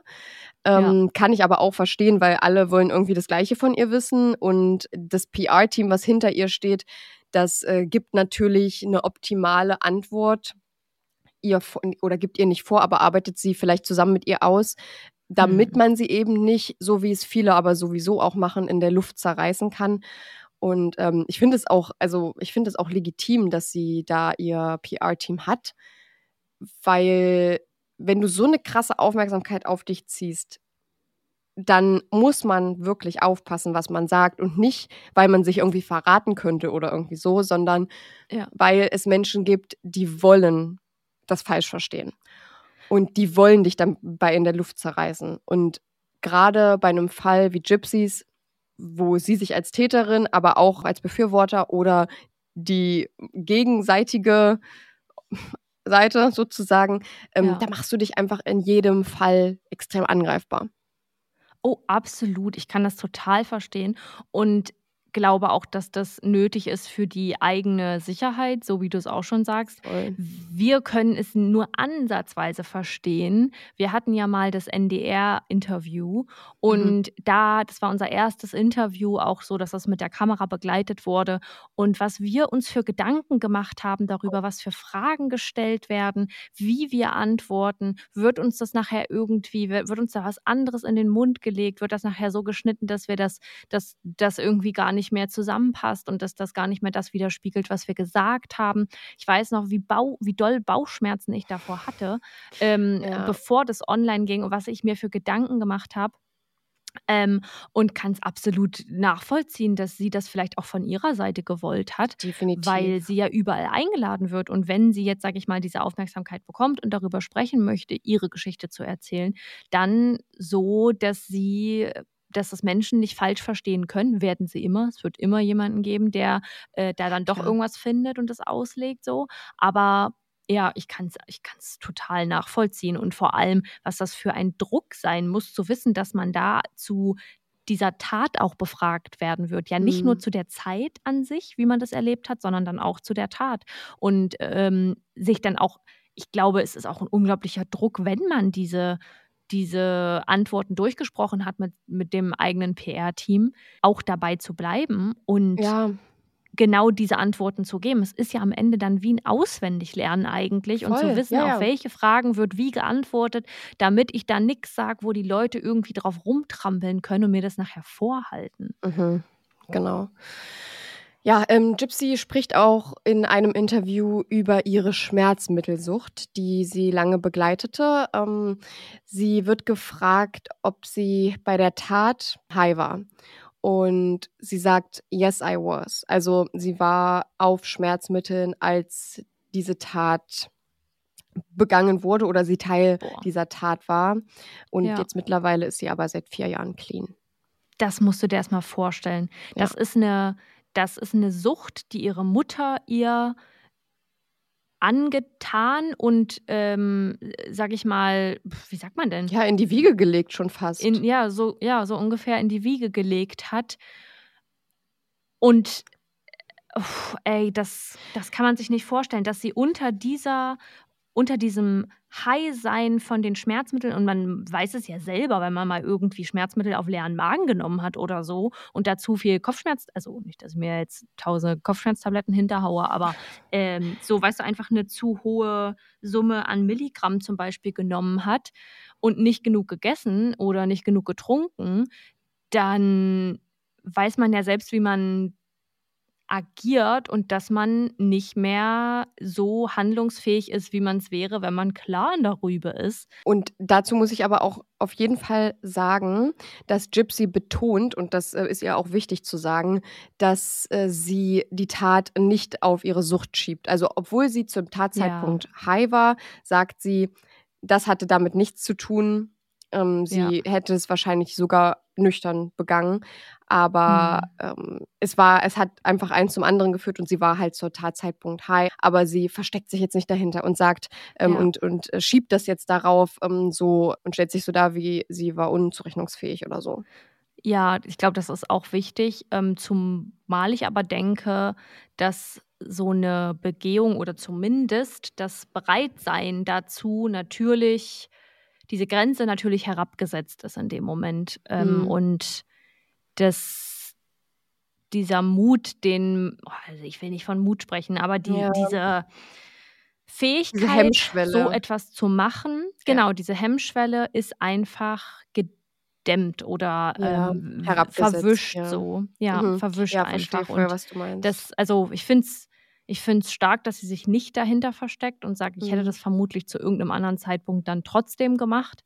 Mhm. Aber das ist einfach, das ist so verrückt, jetzt unabhängig von der Tat auch mal daran zu denken, dass sie, dass sie abhängig von etwas war und ja, ja. auch Entzugserscheinungen hat, mhm. hatte und äh, dass sie auch Entzugserscheinungen hatte, wenn mhm. ihre Mutter ihr diese Schmerzmedikamente nicht gegeben hat. Ja, sie, sie sagt auch, dass sie im, in der Inhaftierung immer noch schmerzmittelabhängig war. Also sie sagt ja, jetzt Boah. ist sie ja erst seit vier Jahren clean oder ich sag ja. mal seit schon vier Jahren clean. Ähm, ja davor die vier Jahre, in denen sie inhaftiert war, da war sie, da hat sie immer noch regelmäßig konsumiert. Also das ist auch so ein Thema, das ist, ähm, das geht ihr schon echt nah, das merkt man, habe ich das Gefühl. Ähm, also ja. ich persönlich merke, dass, dass, ähm, dass sie sagt auch, das ist schwer für sie darüber zu sprechen. Sie kann über alles irgendwie ganz gut sprechen. Bei dem Thema mit der Schmerzmittelsucht ähm, geht es ihr echt nicht so gut dabei, darüber zu sprechen. Deswegen habe ich es auch wahrscheinlich nicht in so vielen Interviews gefunden.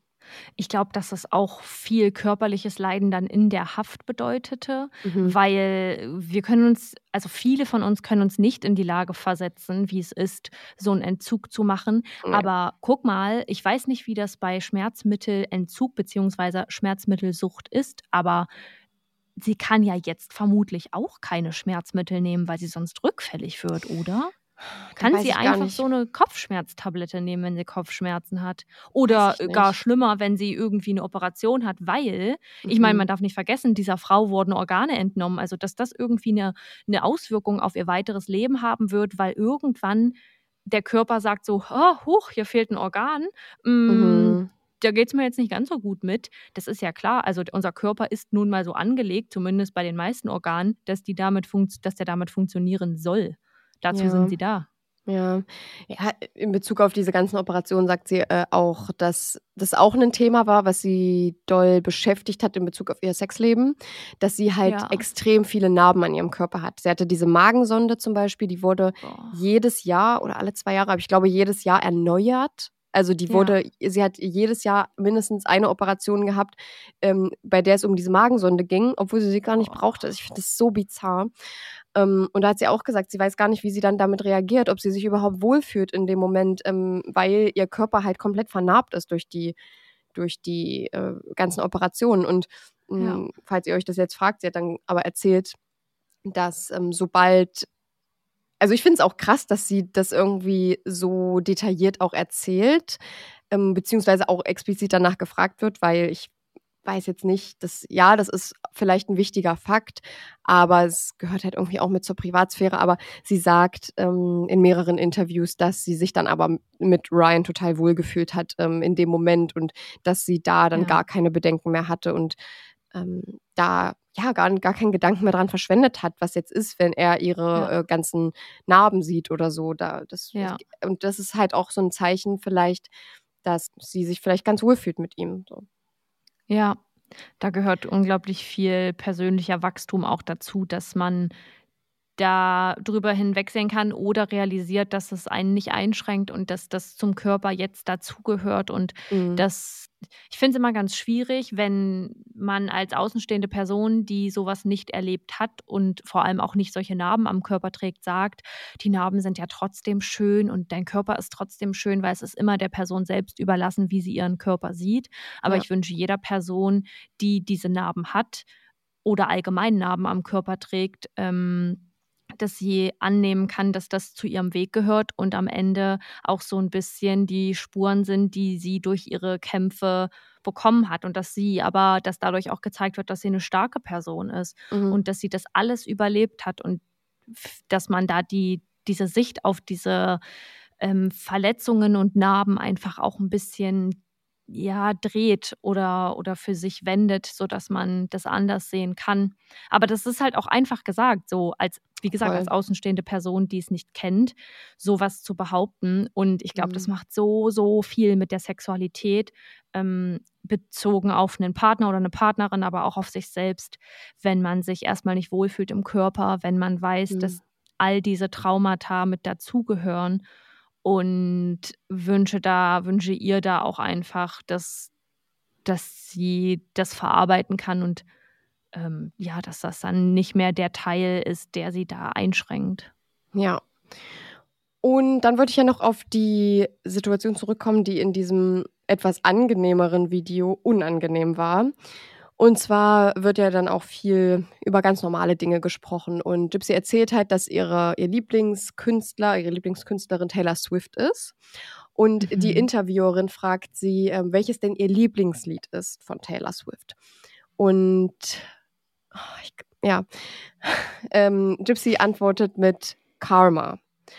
Und ich, ich, kann das gar, ich kann das gar nicht aussprechen, was die Interviewerin darauf sagt, denn Sie sagt, ähm, na, wer hätte das gedacht?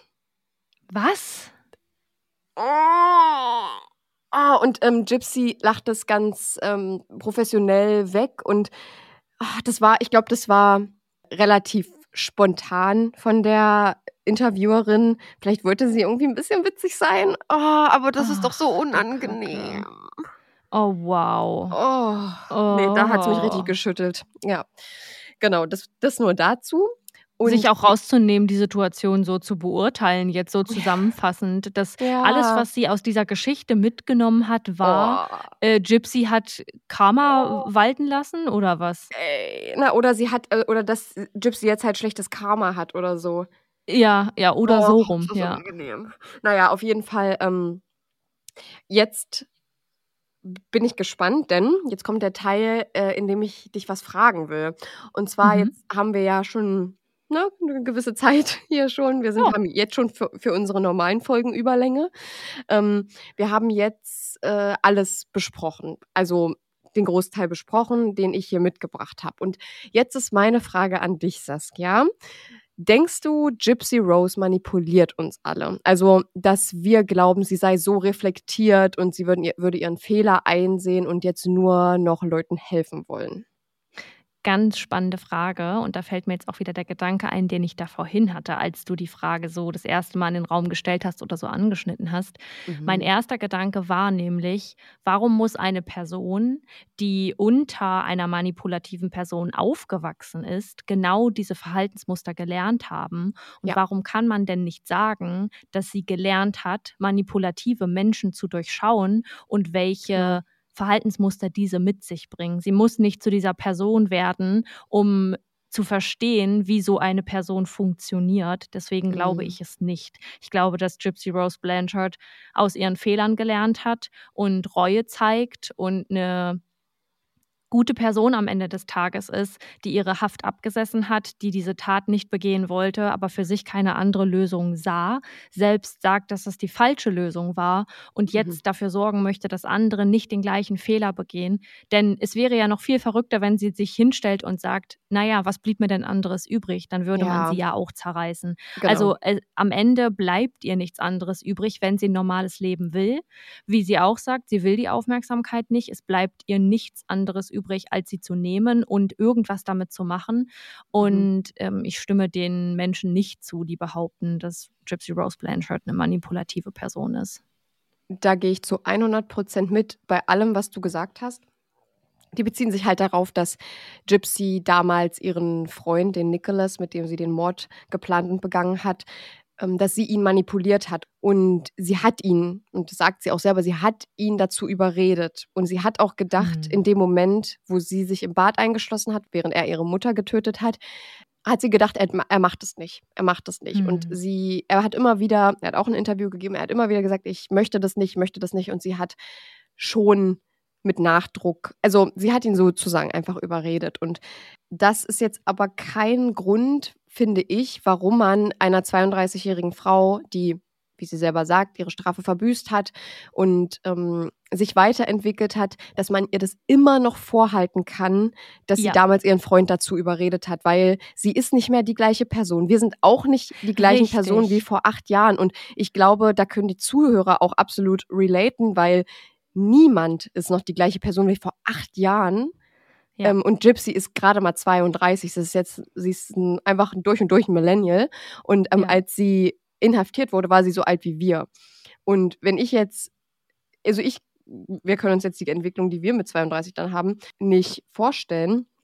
Aber ich glaube, dass das einen riesengroßen Unterschied macht und dass ihr das jetzt noch vorzuwerfen und sagen und zu sagen, dass äh, Gypsy uns alle manipuliert, finde ich ganz schwierig und ich maße mir jetzt nicht an, einschätzen zu können, ob Menschen die Wahrheit sagen oder wie sie sich geben. Und ich maße mir auch nicht an äh, zu denken, dass ich eine extrem gute Menschenkenntnis habe. Aber sie wirkt für mich einfach extrem reflektiert. Und ich finde, dass man ihr aus nichts, was sie gesagt hat, einen Strick drehen kann, weil um das zu tun, muss man einfach schon extrem voreingenommen in der ganzen Situation sein. Wir brauchen nicht darüber reden, dass da ein Mord passiert ist. Aber sie dafür jetzt immer noch so zu verurteilen, beziehungsweise nicht mal für den Mord, sondern für die Manipulation an sich, finde ich schwierig. Ich stimme dir da auch absolut zu. Und das wäre jetzt auch die Sache gewesen, die ich noch dazu, die ich noch hinzugefügt hätte. Ja. Dass die Person, die sie damals war, nicht die gleiche wie jetzt ist. Und nur weil sie damals vielleicht den Freund manipuliert hat in diese Tat, weil sie dort raus wollte und er am Ende ja das für sie gemacht hat, heißt das nicht, dass sie jetzt diese erwachsene Person ist nach all dieser Zeit Psychotherapie, die immer noch so dasteht. Und ich finde, in den meisten Situationen beweist sie das auch durch ihre Aussagen. Sei das jetzt zum Beispiel bezogen auf die Schmerzmittelsucht. Sie hätte ja auch locker sagen können, dass das unter dem High-Sein passiert ist und sie das auf die Schmerzmittel Voll. Schiebt und ähm, sie überhaupt nicht schuldig ist, sie nicht weiß, was passiert ist, ihre Mutter hat und so weiter und so fort. Also wie du auch schon sagst, sie ist einfach sehr reflektiert, meiner Meinung nach. So wirkt es zumindest in den Interviews. Und äh, ja, also abschließend kann ich nur dazu sagen, dass ich glaube, dass ich es, dass ich da nicht zustimme und dass ich denke, dass wir Gypsy Rose Blanchard einfach mal den Freiraum lassen sollten, Mensch sein zu dürfen, ohne unsere Beurteilung. Und was sagst du dazu, dass die Medien und einige Internetnutzer sie als Person so glorifizieren und dass ihr PR-Team so eine, ja, sie so zur Geldmaschine jetzt macht, wie es das sind Vorwürfe, die kommen nicht von mir, sondern von Internetnutzern, mhm. ähm, wo ich zum Beispiel auch eingehen würde auf ähm, den Trend, es gab einen TikTok-Trend, ja, Get Tipsy for Gypsy. Ähm, das äh, war eine Sache, dass man ähm, einen auf Gypsy trinken sollte an dem 28. Dezember, als sie entlassen wurde. Was sagst du dazu, ähm, dass sie so glorifiziert wird als Person? Das finde ich schwierig. Ja. Ähm, ich finde, das hätte man anders lösen können, dass sie ihre Geschichte nochmal von sich aus erzählen kann in Interviews, ohne da ein riesen ein, ein riesen, eine riesen Lawine loszutreten an ähm, öffentlicher Aufmerksamkeit. Boah, ich bin total hin und her gerissen, weil ich es verstehen kann, dass sie diese Plattform jetzt nutzen möchte. Und gleichzeitig denke ich mir so, also gerade solche Sachen auf TikTok, aber das wissen wir mittlerweile ja auch, dass mhm, die sozialen ja. Medien da einfach wirklich abgedroschen sind in Voll. einigen Situationen. Und dass da so ein Hashtag erstellt wird, Get Tipsy for Gypsy, mhm. man dann auf sie trinken soll, das finde ich einfach nicht ähm, das finde ich für die Gesamtsituation, also sowohl für, den, für diese Situation, dass sie ihre Mutter getötet hat, aber vor allem auch für sie als Opfer einer dieser Situation. Also, dass man da dann solche Trends draus dreht, finde ich makaber, weil das macht auch so ein bisschen ihre Persönlichkeit, naja, nicht klein, aber gibt noch mehr Menschen Grund, das irgendwie nicht so ernst zu sehen, wie man es sehen sollte. Ich finde es auch problematisch. Äh, es gab auch einen Trend äh, irgendwie, ich weiß nicht, ob du den Sound kennst, ähm, Tell a friend she's back. Weißt du, kennst du den? Hm, na, ich glaube ja. Ähm, und da wurde dann ein Edit quasi erstellt, wie Gypsy dann, wenn sie zum Beispiel zu den Interviews geht, ist sie ja auch sehr zurechtgemacht und so. Und ja. ähm, wird, wurden so Edits erstellt. Und einmal hier dafür kann Gypsy nichts. Also sie trägt dazu nichts bei, dass die Menschen sie so extrem glorifizieren, ja. mm, bis auf, dass sie ja vielleicht hin und wieder mal ein Video stitcht oder, oder äh, duettet. Zum Beispiel habe ich ein mhm. Video gesehen, da hat ähm, eine TikTok-Nutzerin gesagt, Gypsy, wenn du das siehst, bitte hör mir zu, ähm, mach einen Instagram-Account, einen TikTok-Account und sprich mit uns über deine Geschichte. Und da hat Gypsy halt ein Duett gemacht und hat ähm, einfach ja, da genickt und äh, das macht sie ja auch. Und das macht sie aber aus einem anderen Grund. Nicht um sich zu bereichern, sondern so wie sie es selbst sagt, um anderen damit zu helfen. Ja, das finde ich nämlich auch, ist ein Unterschied, ob wir jetzt im Podcast darüber reden oder ähm, auch eine, eine Person sagt, bitte erzähl deine Geschichte, wir wollen sie von dir hören und nicht von irgendwelchen Medien, die sich da auch ein mhm. bisschen was zusammenklamüsern, was vielleicht nicht stimmt. Ähm, und dann aber solchen Trends. Das, das ist einfach ein Unterschied, ob man ernsthaft über die Situation spricht, abwägt, welche Situationen sind entstanden, äh, wie sieht man das. Man darf da seine Meinung zu äußern, man darf auch eine gegenteilige Meinung haben als wir. Ja, aber es geht einfach, es muss auf einer Ebene stattfinden, die ernsthaft bleibt, damit man dem Thema, worüber wir eigentlich sprechen wollen, nämlich diesem dieser häuslichen Gewalt oder beziehungsweise einfach dieser äh, diesen Missbrauch, den sie ja. genau ja diesen Missbrauch, den sie dort erlebt hat, eine Plattform gibt und vor allem das darüber aufklären und nicht genau. um sie als Person, als Celebrity darzustellen, die jetzt hier ein Instagram und ein TikTok hat und die nächstbeste TikTokerin wird. Genau, und da sprichst du gerade schon meinen allerletzten Punkt für diese Folge an. Warum geben wir ihr in dieser Folge diese Plattform? Und mir war es jetzt prinzipiell nicht wichtig, ihr als Person diese Plattform zu geben, zumal sie das ja auch gar nicht braucht erstmal und ja. ähm, nach eigenen Angaben ja auch nicht möchte. Aber ich war selbst super krass interessiert an den Interviews von ihr zu hören, war auch so privat super up-to-date dazu. Und gerade weil wir diesen Fall hier schon mal besprochen haben, wollte ich einfach ein Update geben zu unserer aller, allerersten Folge. Und wie gesagt, ich ähm, habe das Gefühl, dieser Fall hat echt eine spezielle Verbindung zu unserem Podcast dadurch, dass es eben die aller, allererste Folge war, in der wir noch da saßen und dachten, okay, wir machen das jetzt hier mal just for fun. Wir haben in dieser Folge, falls ihr euch noch erinnern könnt, beide den Fall, der uns am meisten schockiert hat in unserem ganzen True Crime Kosmos, vorgestellt. Und ja. ich habe mir einfach gedacht, es wäre ganz sinnvoll und ganz spannend, hier mal ein Update zu geben. Und daraus ist jetzt diese Spezialfolge entstanden.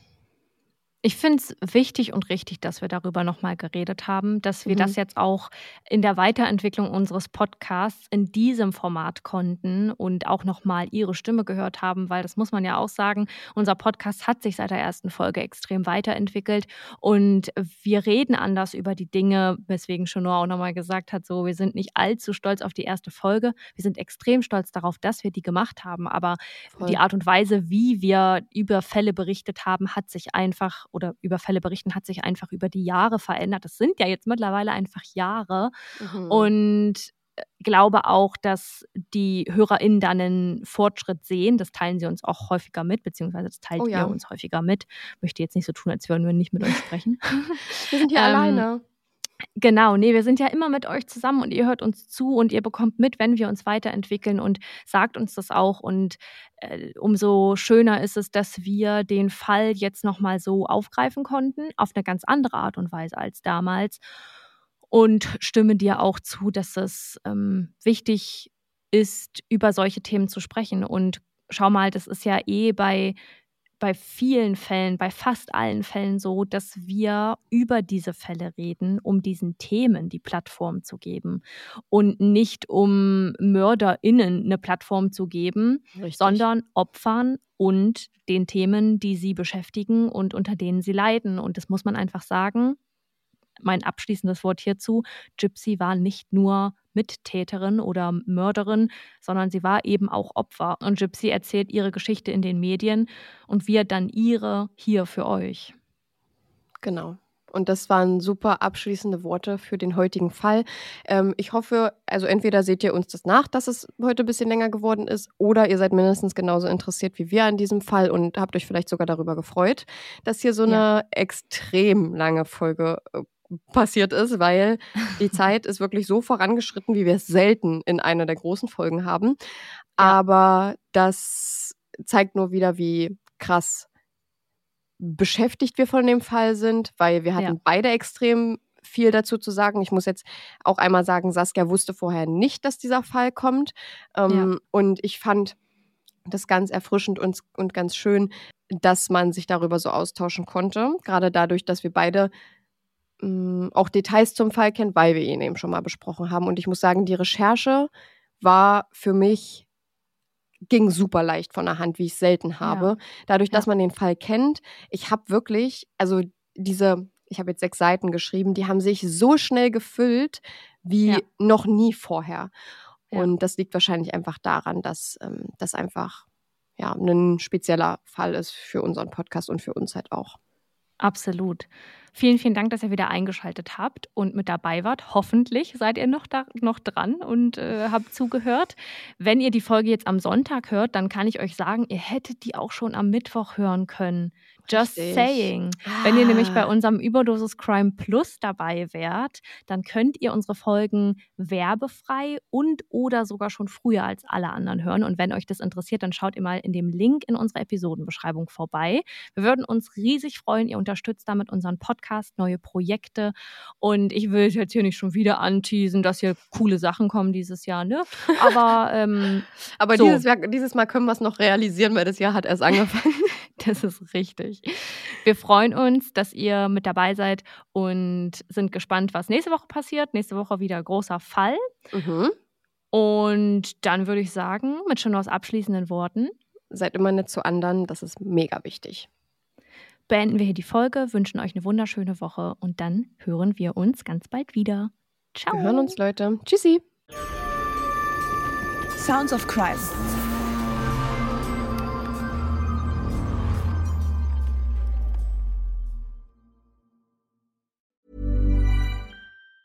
Even on a budget, quality is non-negotiable. That's why Quince is the place to score high-end essentials at 50 to 80% less than similar brands. Get your hands on buttery soft cashmere sweaters from just 60 bucks, Italian leather jackets, and so much more.